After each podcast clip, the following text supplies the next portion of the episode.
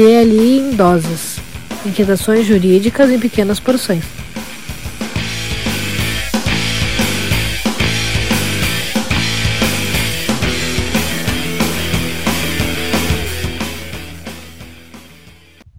Olá, pessoal. Nós estamos iniciando aqui mais um episódio do DLI, Direito Líquido Iniciado, DLI em doses hoje. Né? Aquele formato uh, podcast mesmo, sem imagens, somente no áudio, sem botar no YouTube dessa vez. Né? Estou eu aqui, Sandro Moraes, junto comigo, Alisson Capelari. Boa noite a todos. Feliz 2020, parte 2. Sérgio Gilê.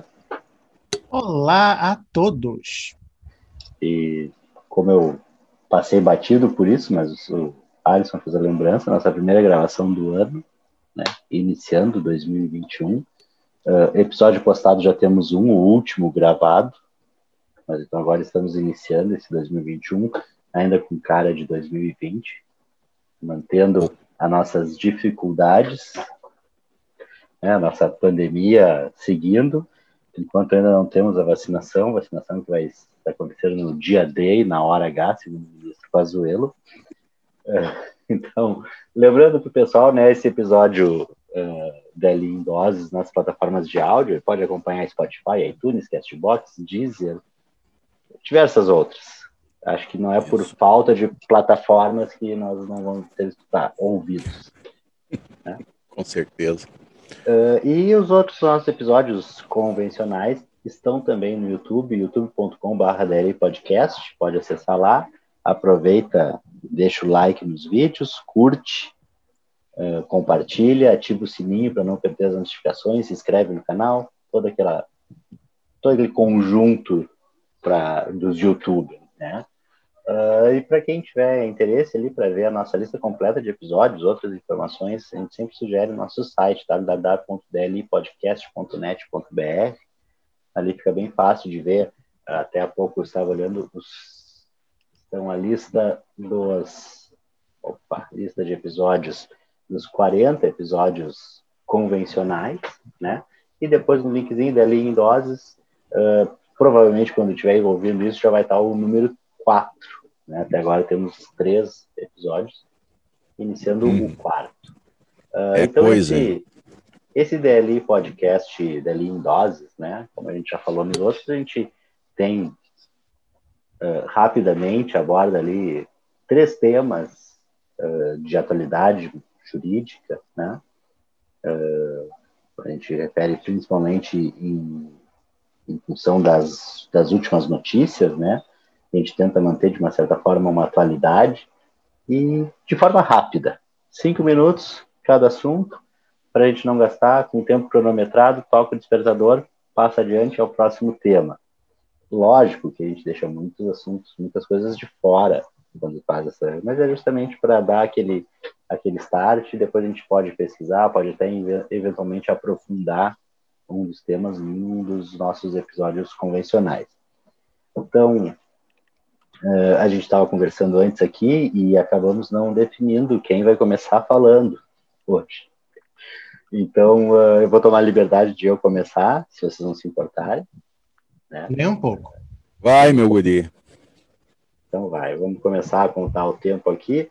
Uh, bom, então o tema que eu escolho mais uma vez, eu trago a decisão da STF, decisão recente agora, 15, 14 e 15 de dezembro, se não me engano, o julgamento, uh, em relação à, à possibilidade de divisão de pensão por morte entre uh, duas relações estáveis concomitantes. Né?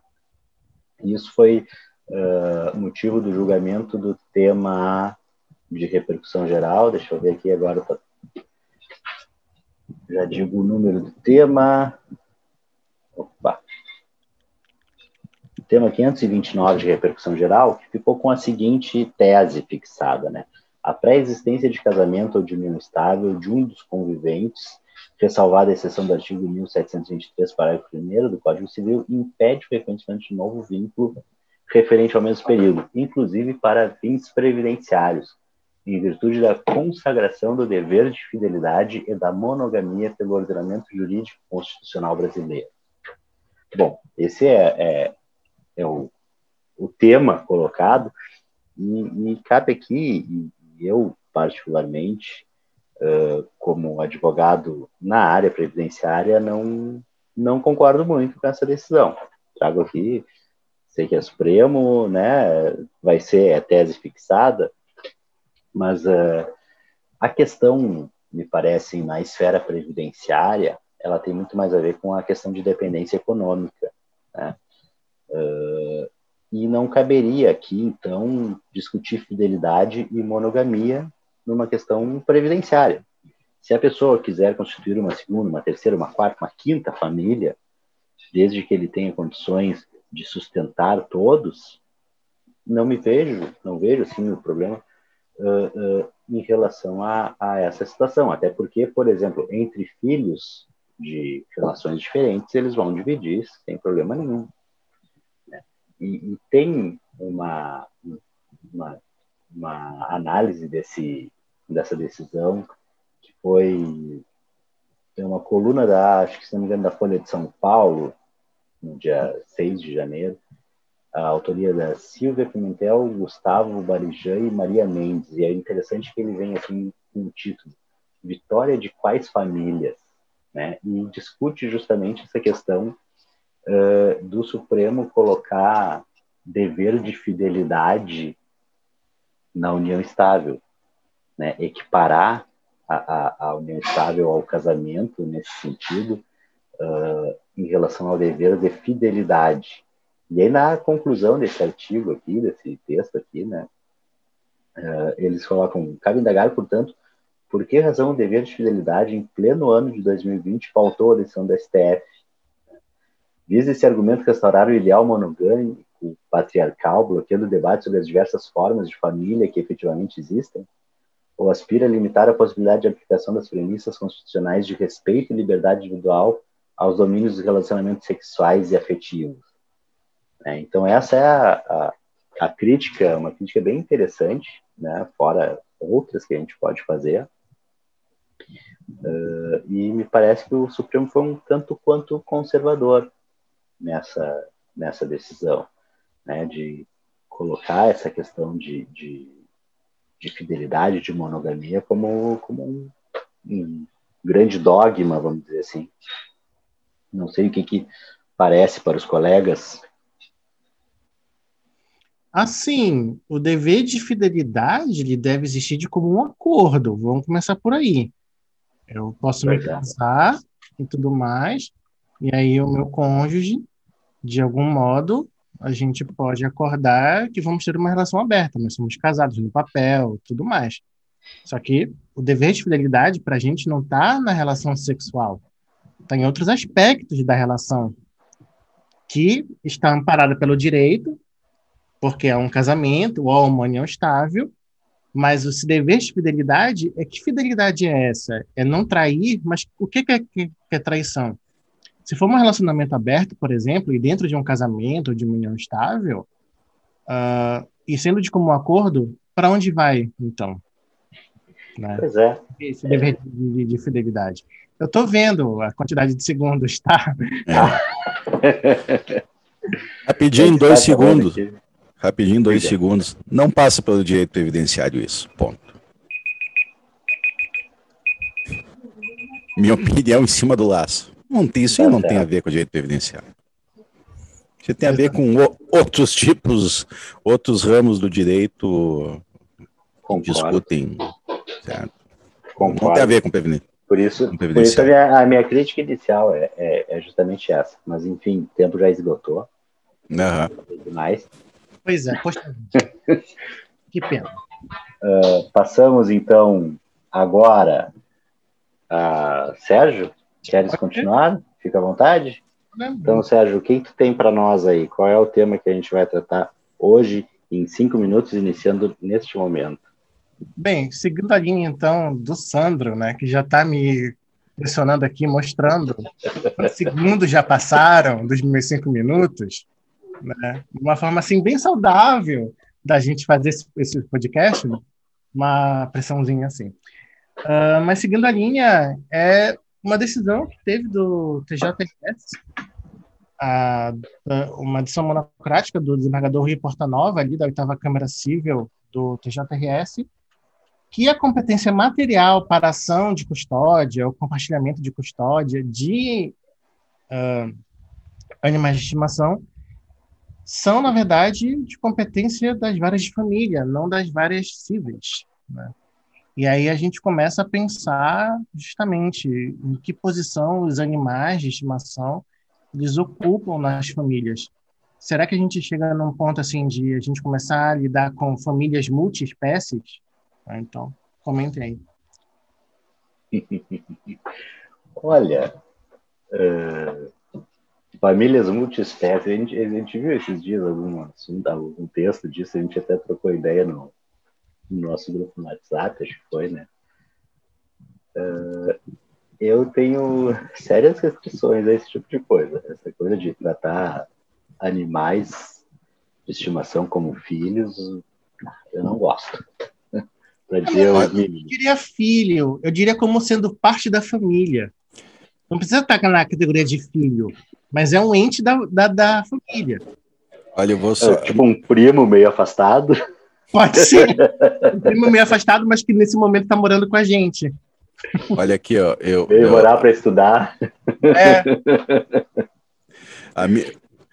eu, eu, como, vamos dizer assim, uh, um dos titulares de uma família mais que multiespécie, na minha, na minha casa, é eu, minha esposa, dois filhos, cinco cachorros e um gato. Oficialmente. Se fosse pai da família, eu ia adorar que eu pudesse incluir eles como dependentes do imposto de renda. Se fosse, for é, para considerar membro da família, eu ia gostar muito, certo? Mas com certeza, com essa hipótese não, não, não, não tem como botar. Eu, eu, né? gostei do, do, viés prático da tua ideia. Sim, com certeza. Fazer um levantamento de quanto, quanto eu gasto de ração por. É, por, ração, por só ração. Vacinas. É, mas assim, com certeza um, é, um, é um cenário que está se alterando, né? Cada um dá o seu, a importância do seu, o seu bicho de estimação que, que, que quer dar, certo? Que quer dar. E também isso aí vem uh, do entendimento da própria família. Certo? Entendimento da própria família. Tu pode ter um bicho de estimação como um mero bicho de estimação, um mero companheiro de convivência. Agora, tu pode ter daqui a pouco o bicho de estimação supre uma lacuna familiar que, uh, que, que, que, é incomum, vamos dizer assim, não bate muito com o conceito original do que seria um bicho de estimação, e daí passa a ser parte de uma família, passa a ter uma importância realmente muito grande. Tem vários, vários casais que ou não conseguem ter filhos, ou não conseguem adotar a criança, adotam um bicho de estimação e trata como se fosse filho mesmo. Né? Ou começa tá... pelo, pelo bicho de estimação é. e depois passa para filho de verdade mesmo, humano. É. Vai se dar como um mero direito de propriedade isso? É. é estranho. Não sei. É uma evolução. É um, é um bem. É. Daqui é um a pouco. A partilhado. É.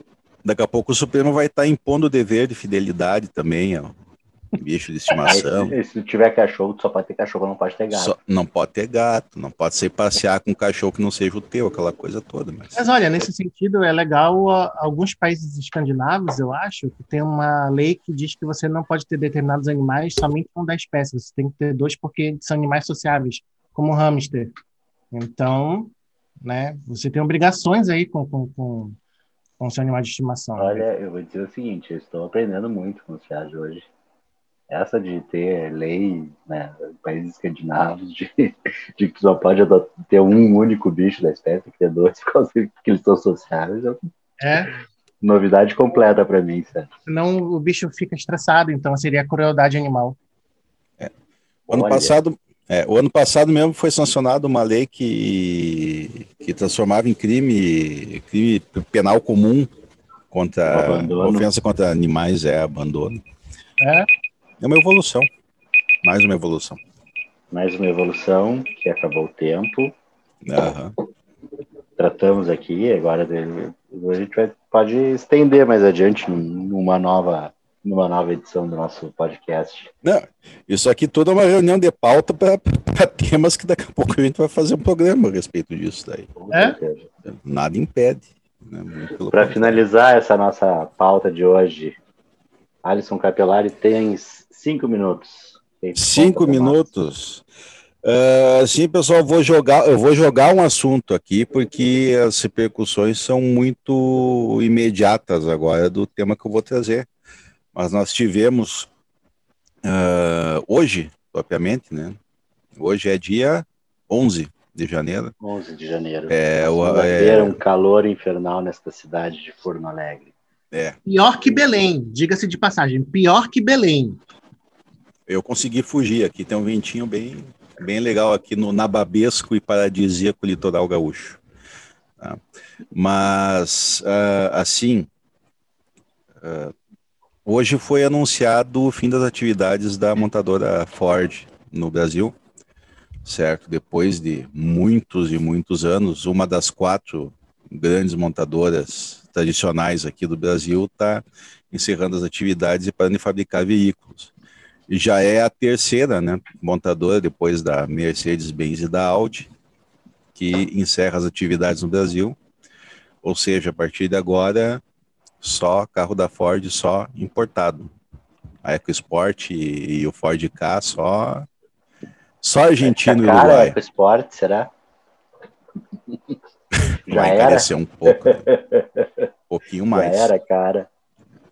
Uh, não que tenha a ver muito com direito, mas é uma tendência que já estava já estava sendo seguida até pela própria Ford, isso, com cada vez botando mais modelos importados no seu portfólio aqui, mas uh, dentro do que tem a ver com a parte econômica do direito, uh, é um, e até está no comunicado oficial da Ford, que é consequência, esse fechamento é consequência, sobretudo, da baixa de vendas dos maus resultados econômicos dos últimos anos, acentuado pelo, pela crise do Covid-19, que foi, uma, foi um baque muito grande. Não se tem perspectiva de reforma ou uh, reforma estrutural, seja no aspecto tributário e econômico, para minimizar esses impactos. Né? E, e é uma coisa que a gente, como operador do, do direito e estudante dessa área, a gente fica se questionando qual que são os, os mais efetivos, né, os, as medidas mais efetivas para minimizar não tanto a parte econômica da própria montadora, mas quantos e quantos empregos e famílias ficarão sem uh, uma fonte de renda estável a respeito disso e todo o impacto que vem atrás. Né? Esse é o tema que eu queria largar para vocês. Agora, e a questão, a, a Ford, quando se instalou, e, e para nós aqui no Rio Grande do Sul, a gente tem toda aquela polêmica que a Ford viria para o Rio Grande do Sul, acabou indo para a Bahia e agora fechou. Uh, mas ali o foco todo era a questão de incentivos fiscais. Sim. E esses incentivos que foram dados, eles, será que se pagaram? Com esse tempo que a Ford ficou atuando? Ou será que não precisava um pouco mais para. Olha, uh, a gente sabe que a questão dos incentivos fiscais foi uma coisa muito discutida, depois, inclusive, né, da, da decisão de botar, transferir a fábrica para a Bahia. Inclusive, foi objeto de ação judicial aqui do Estado, que já tinha oferecido alguns, uh, alguns incentivos fiscais antes mesmo da resposta e depois foi, foi cobrado judicialmente isso daí. Uh, vamos ter que vamos ter que esperar para ver como é que vai ser resolvida essa questão, a questão até da busca desses valores aí, porque com certeza na concessão desses incentivos tinha um compromisso de não encerrar e manter empregos. Né? Por quanto tempo será que era? Aquilo ali foi, que foi 99, mais ou menos, né? 99, 2000. Isso. Foi, foi no fim do fim do século passado, né? Não sei, vamos ver as consequências, que eu falei, foi uma notícia que veio hoje de tarde. É, claro que politizando de lado a lado já tem argumentos pró e contra das vozes de sempre, né? Mas a preocupação minha como estudante da área e não só estudante, como trabalhando também na área econômica e financeira, é saber como é que vai ser a consequência disso. Bem, eu só tenho uma coisa a dizer. Eu soube também porque o Google me, me notificou sobre isso, não sei como. O Google achou que era interessante eu saber. Encerrado o tempo, então. Uh, então, esses foram os nossos assuntos de hoje, do DLI em doses. Isso aí. Né? Uh, passamos, passamos aí algumas, alguns dos temas de atualidade, e, o Alisson trouxe um de atualidade mesmo, né? coisa de, de horas atrás, tem três, quatro horas esse comunicado da Ford, acho que mais ou menos. É. Então é isso aí. Lembrando mais uma vez, até lembrando mais uma vez, não, lembrando pela primeira vez hoje, porque agora estou dando conta que eu não falei do nosso Instagram no começo do programa. É, é, arroba DL Podcast feio. lá no Instagram, que feio, né? Uh, que mais? O nosso YouTube, youtube.com.br DL Podcast, que não vai ter esse episódio, mas tem ah, todos os certeza. outros convencionais, tá? Se inscreve no canal, clica no sininho para não perder as notificações, uh, deixa o seu like. Uh, ah, a gente tem que fazer uma, o nosso, a nossa saudação para o pessoal de Cabo Verde, né? Nossos ouvintes em Cabo Verde. Somos ah, um, dos pod, um, dos podcasts mais influentes lá. Mas eu estou fazendo um coraçãozinho aqui com as mãos.